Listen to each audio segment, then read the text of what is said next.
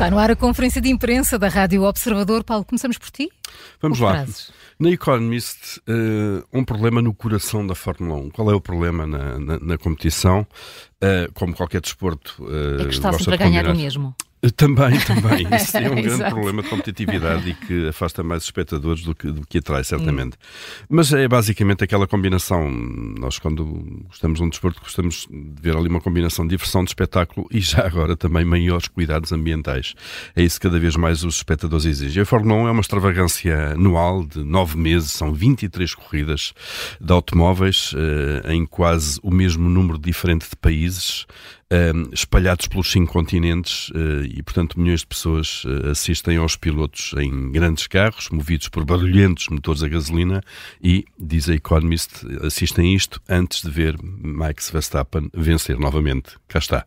É um bocadinho como aquela história de futebol, não é? São 11 contra 11 Sim. e depois ganha sempre a Alemanha. Aqui são, são são 20 carros na pista e depois ganha sempre Max Verstappen.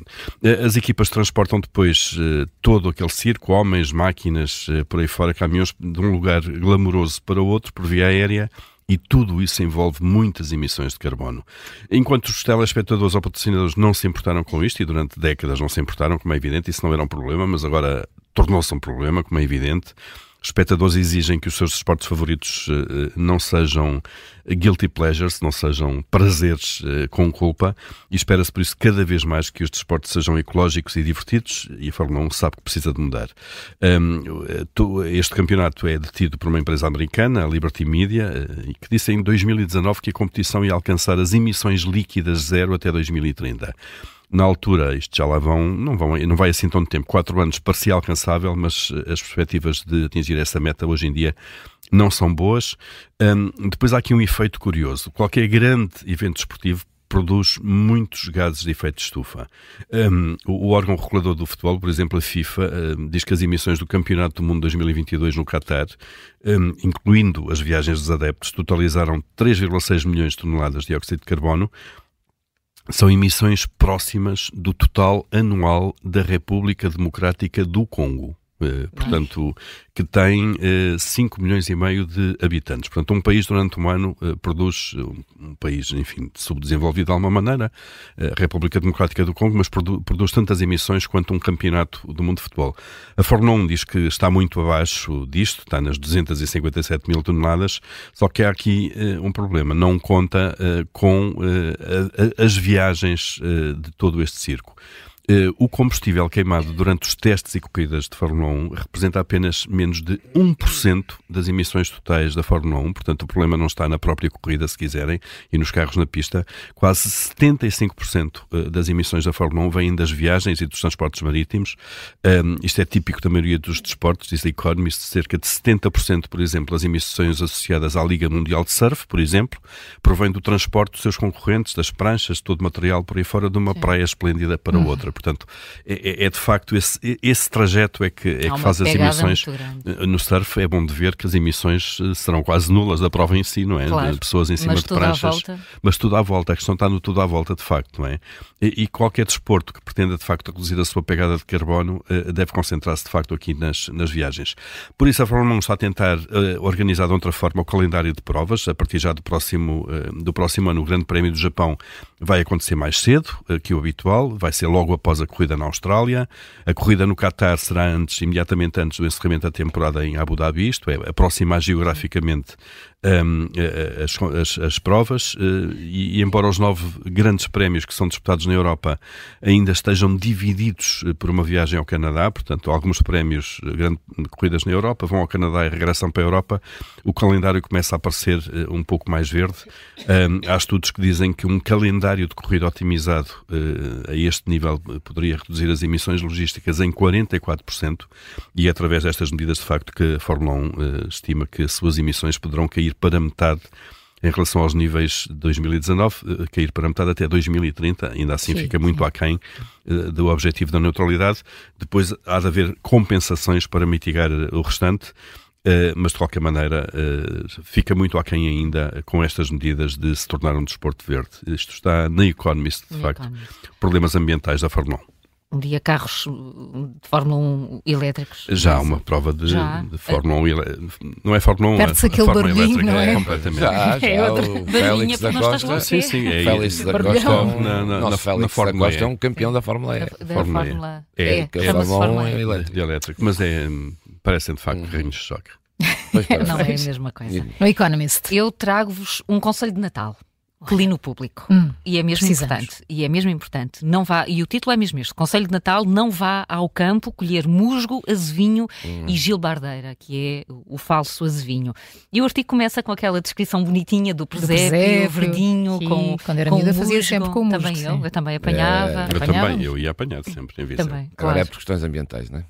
Agora é por- pelo impacto que tem, exatamente. Exa- exatamente. Eh, os, os biólogos estão a aconselhar que não se vá, nesta altura do ano, precisamente, a- a- a- apanhar estas plantas, porque estão em zonas de habitats muito, muito sensíveis. Aliás, há uma expressão de um dos biólogos deste artigo, eh, eh, Sérgio Chosas, que diz que se todos os lisboetas forem a Monsanto e cortarem um raminho de gilbardeira, deixa de haver essa planta em Monsanto. Todos nós achamos que é só mais um bocadinho e um bocadinho cada Exato, um. é só um bocadinho, não faz mal, não é? Não faz mal. O azevinho tem proteção legal e, portanto, esse não se pode mesmo apanhar. Agora, o musgo e a gilbardeira eh, precisam de, quê? de medidas de, Uhum. de gestão da natureza. O artigo depois explica que plantas são estas uh, e dá, e dá para, uh, para aprender a gilbardeira. Eu confesso nunca tinha ouvido este nome, mas é o falso azevinho. Sim. Uh, É uma espécie uh, uh, autóctone de Portugal, está presente um pouco por todo o país, vive sobretudo uh, em zonas uh, frescas de matos, florestas, com sombras e começou a ser utilizada no Natal porque substitui o outro que é mais difícil, tem bagas vermelhas também.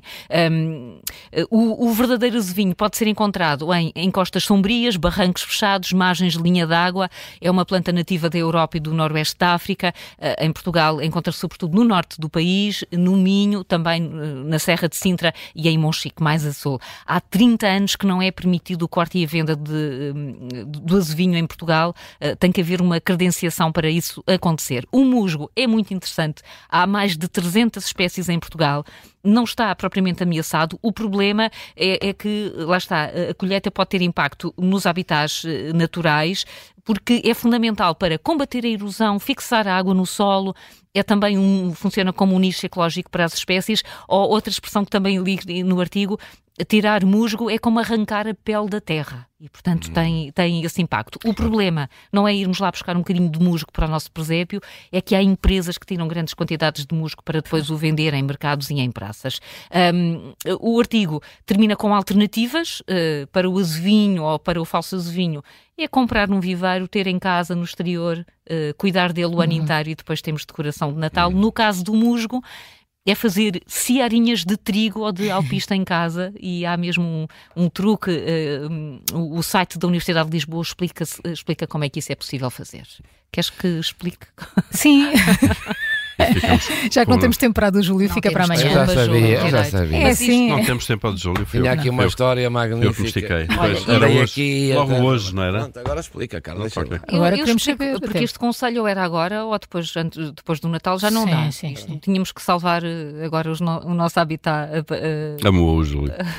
o Júlio já não, fala mais não nada. explica, explica. Não, eu não, eu não vou explicar. O site está na Universidade de, de Lisboa. São cinco passos. Pode-se fazer de uma forma muito fácil, com sementes de trigo, aveia ou cevada, A sério, que engraçado. num prato. ahm, põe-se água até cobrir, deixa-se ficar de molho 24 horas, eh, depois põe-se as sementes num, num outro prato e tapa-se com uma toalha úmida. eh, Deve-se ir dando água na, na toalha, toalha. e diz Para se manter úmida. se isto funciona, isto deve-se fazer pelo menos uma vez por dia ao longo de dois ou três dias e depois até cinco dias as sementes começam a germinar A germinar. Exatamente. E e criam. podem ser, podem ser usadas para fazer um, um presépio. Gostei muito deste mais- workshop. Muito bom. Vê? Muito bom. Foi. Mas agora há aqui uma dúvida também. Eh, a par disso, que é que foi, tem a ver com questões ambientais Agora também. Além do musgo, depois estou, vocês não me deixaram contar. Fica para aqui amanhã, já pensaste? aflito a Amanhã- contar, a, a ler tudo que era resumir. grande não, e chega aqui ao fim. Resumiste é? tanto, tanto, é tanto que A par disso, do musgo, de- de- que são, tem questões ambientais, árvores de Natal, usamos duas, ou a de plástico ou a de pinheiro. Sim, e qual Ambas, é que... pois Pois. é. Ah, pois. plástico. Tens de quê, tu? Plástico. E tu? Artificial. Artificial. Oficial. E tu? o Paulo não Desculpa. fez árvore de Não Natal. fiz este ano. Não? Mas, a- Não, não mas fiz, quando fazes é, é artificial. É O Paulo ou artificial, tem um artificial. gato ou tem uma árvore. Pois. Exato. Não, Por acaso não- também não fiz Não- artificial não é de estive a estar a plástico. apanhar a árvore. é artificial, é de plástico. Estás a poluir. Pois, Ah, sim, mas se ela durar Pinheiro. muito tempo. É, estás a ir a, estás a destruir. a destruir. Há várias, várias teorias Portanto- contraditórias sobre isso, de facto. Pois há, há. Ter uma Também tenho que uma árvore, muitos anos. também Ah, tenho sim, uma árvore de. Natal pequenina de madeira. Sim, eu Madeira. também tenho, eu também tenho. Sim, mas a também. madeira também.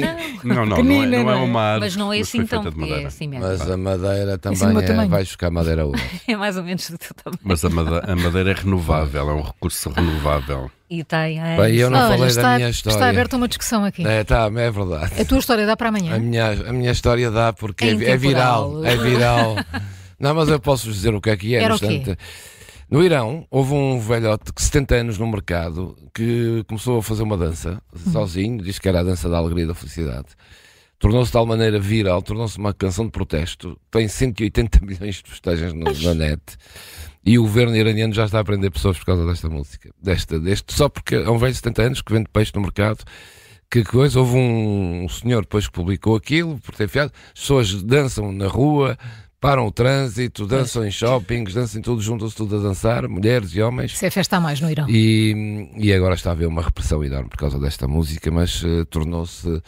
Ah, já vou eh, pesquisar. pois, eu não sei se consegues, porque acho que o governo iraniano tem tirado as, eh, tudo o que é da net, estas, mas, mas isto são milhões de pessoas a dançar aquilo. Começou com um velhote de 70 anos. Portanto, era só isto. Leste onde, Júlio? Olha, já agora A não, BBC, porque foi a BBC, é uma reportagem da BBC. Bem, resumiste muito bem, vês Pronto, como valeu a pena. Mas havia aqui coisas hora. interessantes para dizer, mas Então, pronto. mas só, só eh, preciso dizer amanhã, Júlio. Fica amanhã. música, Claro, o música, agora estamos aqui a falar do mundo das vinhas. Coisas ambientais, isso interessa para alguma coisa.